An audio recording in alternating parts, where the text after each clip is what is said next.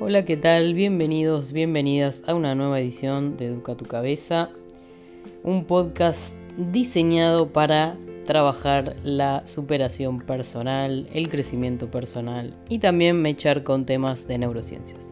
Entonces, hoy quiero hablar de qué es la motivación y por qué es un mito para mí y que es más importante decidir. Hablamos anteriormente del poder de las decisiones, pero ¿cuántas veces nos pasa que nos cuesta mantenernos motivados, motivadas? Digamos que la procrastinación, que es ese hábito de postergar las cosas, se ha vuelto un hábito en nuestras vidas.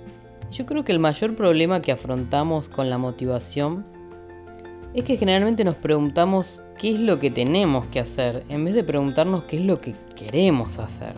Ahí es cuando es bastante insostenible estar motivados, ¿no? Es muy difícil sostener la disciplina de hacer si no hay algo dentro de la misma que nos motive. Tiene que existir algún ritual que te inspire primero. Porque la verdad es que lo lamento, pero somos seres emocionales y nos movemos en base a lo que sentimos. Si te enfocas en lo que querés, vas a encontrar rápidamente esa fuerza de motivación para llevar a cabo las cosas. Y el problema también está en el concepto que tenemos de lo que es la motivación, ¿no? La motivación no es simplemente la energía que necesitamos tener para terminar con nuestras obligaciones diarias. En realidad es un proceso interno que te incita a la acción para que avances a un objetivo determinado. Si te pones a pensar, todas las cosas que haces tienen un objetivo. Y el tema es cuando lo perdés, o sea, cuando dejas de visualizarlo, es cuando las cosas empiezan a perder ese sentido y ahí es donde nos encontramos sin motivación, ¿no? Sin esa disciplina que, que dicen. Entonces, si tenés problemas para mantenerte motivado, no tiene que ver con tu voluntad o perseverancia o energía, sino que tal vez le estás poniendo energía a metas equivocadas, o no estás emocionalmente conectada con ese objetivo, o no lo definiste del todo claro para tener una relación con ese mismo. Todo, absolutamente todo, está determinado por nuestras emociones, por nuestros estados de ánimo. Y lo más probable es que haya cuestiones internas que estén bloqueando tu motivación para hacer las cosas. Todo siempre vuelve a lo mismo. ¿Cuáles son las creencias que tenés que giran en torno a la motivación? Por ejemplo, si pensás que sos un procrastinador, lo más probable es que a la hora de hacer algo tengas un bloqueo mental. Si pensás que no vas a lograr terminar una tarea, va a pasar lo mismo. Son esos pensamientos que nos auto boicotean. Pero al pensar así no estamos buscando respuestas para encontrar la motivación. Y no te serviría de nada que te dé 5 tips para volverte más productivo. Tenés que remover primero ese bloqueo interno. Una buena práctica sería entonces identificar en qué ámbito de tu vida sentís menos motivación, observarlo desde afuera y ver qué onda. Entender el por qué, digamos, qué es lo negativo y si realmente esas creencias que tenés que giran en torno a esa actividad son realmente así. Y hacer lo opuesto. Y en el medio está el problema del tiempo, ¿no? Del cual siempre estamos corriendo para que no nos alcance. Porque a veces, más que un tema de motivación, también es un tema de mal manejo, de mala gestión del tiempo. O sea, cómo lo usamos inteligentemente. De lo cual también te podría dar un montón de tips, pero yo creo que acá lo más importante es en realidad la automotivación. ¿Qué es la automotivación? Es la habilidad de hacer lo que tenés que hacer sin ser influenciado por los demás. Es lo que te impulsa a seguir creciendo, progresando, aunque por momentos sea un desafío seguir. Es cuando tus debería se vuelven tus imprescindibles. Entonces acá sí podemos dar algunos tips, ¿no? Automotivacionales, por así decirlo. Primero, es importante lo que veníamos diciendo de definir de manera clara qué es lo que querés y después asociar una emoción a eso que querés, un significado. O sea, ¿qué significaría para vos alcanzar ese objetivo? ¿Qué cambiaría en tu vida? ¿Qué beneficios te traería? Eso sería la parte, digamos, placentera. Pero ahora tenés que asociarlo con el dolor. O sea, ¿qué pasaría si no lo haces? Si fracasás, si no lo lográs. O sea, asociar el dolor con el placer es una de las mejores formas para construir autodisciplina, automotivación, porque las consecuencias de lo negativo y lo positivo es lo que te va a hacer no, dudar cuando tenés que hacerlo. Porque no siempre vas a tener ganas de hacerlo. A ver, cuando uno se embarca en un proyecto, ah, estoy tan contento, tan motivada, eh, buenísimo. Pero mm, también tenemos momentos en donde tenemos ganas de no hacer nada, de no pensar en nada y de que la vida fluya. Pero si podemos entender cuáles son las consecuencias de eso, las consecuencias negativas, ahí es cuando vas a seguir. Y enfocarte también en las consecuencias positivas.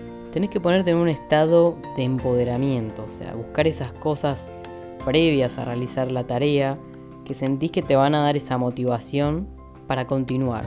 Por ejemplo, es lo que hablábamos de, que no está bueno ni bien te levantes a arrancar a trabajar, o sea, tenés que poner, te tenés que poner en un estado físico. Con esto me refiero a, a mover el cuerpo, a que el cuerpo mueva la sangre, a que se produzcan cambios químicos en tu cerebro que te inciten a lograr tener esa voluntad, esa motivación de arrancar el día. Porque si no, la verdad es que humanamente por ahí vas a tener ganas de seguir durmiendo, ¿entendés? O por ahí te va a costar asociar a qué, placer me da esto para que yo lo siga haciendo. Entonces tenés que ponerte en un estado adecuado para que tu mentalidad sea la adecuada.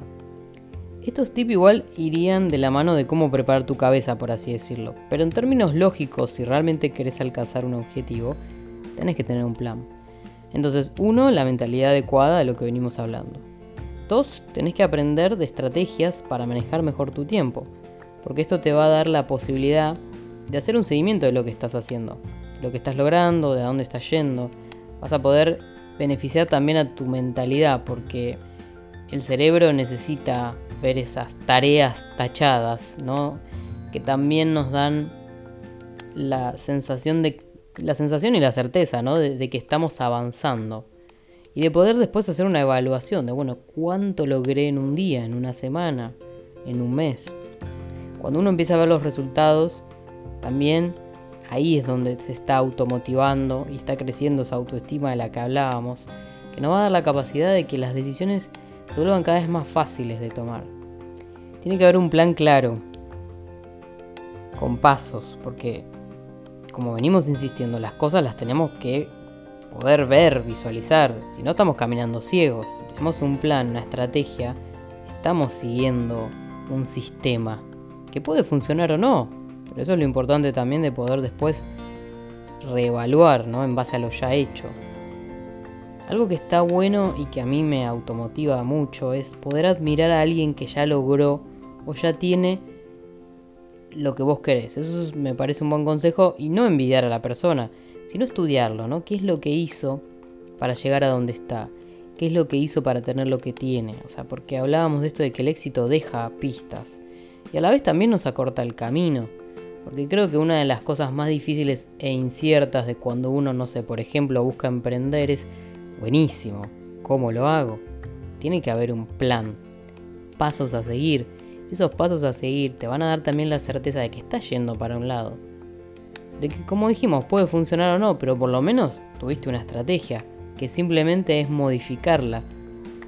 Si no, es muy probable que tire la toalla ante la primera circunstancia de frustración.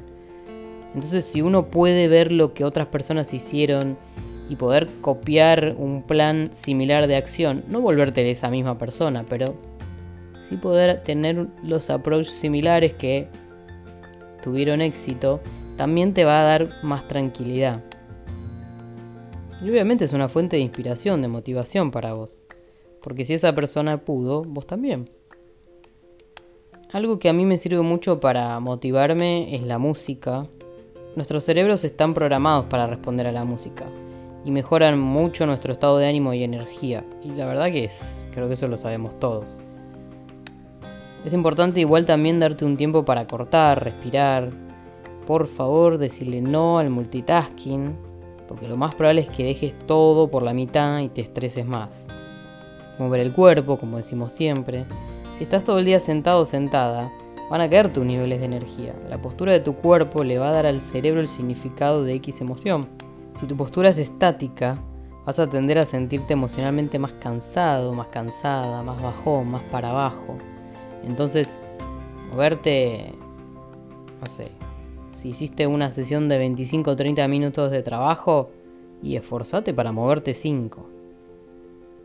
Está comprobado que los trabajos de oficina se vuelven muy productivos porque la gente no se mueve. ¿Cuánto tiempo pensás que se puede sostener la atención? La automotivación es difícil porque depende de vos. Y si no tenés en claro el tema de trasfondo que te está impidiendo avanzar, vas a fracasar. Vas a intentar culpar a otros o a las circunstancias. Por eso por último te digo que tires a la mierda el concepto de motivación. Porque son tus decisiones las que te van a dar resultados. Y la que esa cadena de decidir, la de fortalecer ese músculo hasta que la verdad que tomar decisiones sea tan natural para vos, es lo que va a construir tu autoestima, tu motivación, va a ser todo más fácil. Hay un libro que se llama Pensar rápido, pensar despacio, de Daniel Kahneman, que es un psicólogo, y él dice que tenemos dos sistemas, el sistema 1 y el 2. El sistema 1 es el sistema rápido, automático, frecuente, emocional, subconsciente, que su función es generar intuiciones que con frecuencia nos sirven pero no siempre. O sea, sería como un sistema más del lado de la impulsividad, ¿no? Y de, algo más subconsciente, claramente, que no estamos pensando. Y después está el sistema 2, que es más lento, que requiere esfuerzo, que es poco frecuente, que es más lógico, calculador, consciente. Y su función es tomar las decisiones finales tras haber observado y controlado las intuiciones del sistema 1. O sea, el sistema 2 vendría a ser más como el raciocinio, ¿no? Como, bueno, a ver, paro la pelota y analizo. Y el uno es la impulsividad del momento. Entonces, es posible que tengas que usar el sistema 1 para tomar acción muchas veces. Porque ya sabemos qué pasa cuando sobrepensamos algo. Nuestro viejo cerebro, el que quiere protegernos, nos va a decir que nos quedemos donde estamos, que nos quedemos en lo conocido. Bueno, ya hablamos de esto, ¿verdad? Esto no quiere decir que actuemos por impulsividad todo el tiempo, ¿no? Porque eso es peligroso. O sea, el sistema 2 también nos sirve para no dejarnos llevar por muchas situaciones que no nos sirven. Estos sistemas se aplican constantemente en el marketing para convencerte de que un producto o inclusive un político son la mejor opción para vos. Lamentablemente te digo que funciona, sin que te des cuenta somos sumamente influenciables. Así que ¿por qué no usar este poder sobre nosotros mismos? Y con esto no quiero decirte entonces que vayas siendo impulsivo o impulsiva, sino que ambos sistemas son importantes. De hecho, el sistema 2 es clave, como te decía, para que sepas a dónde estás yendo y si vale la pena. Ambos sistemas son parte de tu cerebro. El tema es saber cómo usarlos, cuándo debe prevalecer más uno que el otro de todas formas se complementan. Hay algo muy interesante también que plantea este autor, que se llama estímulo, el efecto priming. Esto simplemente apunta a que el estar expuestos a una cosa afecta nuestro comportamiento y decisiones. Y es por eso que para automotivarnos tenemos que inducirnos a ese estado, rodearnos de estímulos que justamente estimulen ese sentimiento, de que nos recuerden la importancia de nuestras metas es así. Para, estar motivado tenés que estimularte constantemente con esas cosas que tienen que ver con tu meta. Y para resumir el tema de la automotivación, te diría que lo pienses de esta manera. Suponete que compras una entrada para un recital y el mismo día del evento estás enfermo, estás enferma. ¿Qué vas a hacer? ¿Vas a dejar de ir? Lo más probable es que no. O sea, primero porque ya hiciste la inversión económica y segundo porque tenés el deseo interno de ir. Entonces acá es donde digo que funciona esto de asociar el placer y el dolor. El placer de que obtengo si lo hago y el dolor de que obtengo si no lo hago. Esto tenés que aplicarlo a tus metas, tus objetivos, tu crecimiento. Tenés que pensar en términos de pérdida y ganancia. ¿Qué pierdo a largo o corto plazo si no lo hago. Y lo mismo, ¿qué gano a largo o mediano plazo si lo hago? Hasta luego.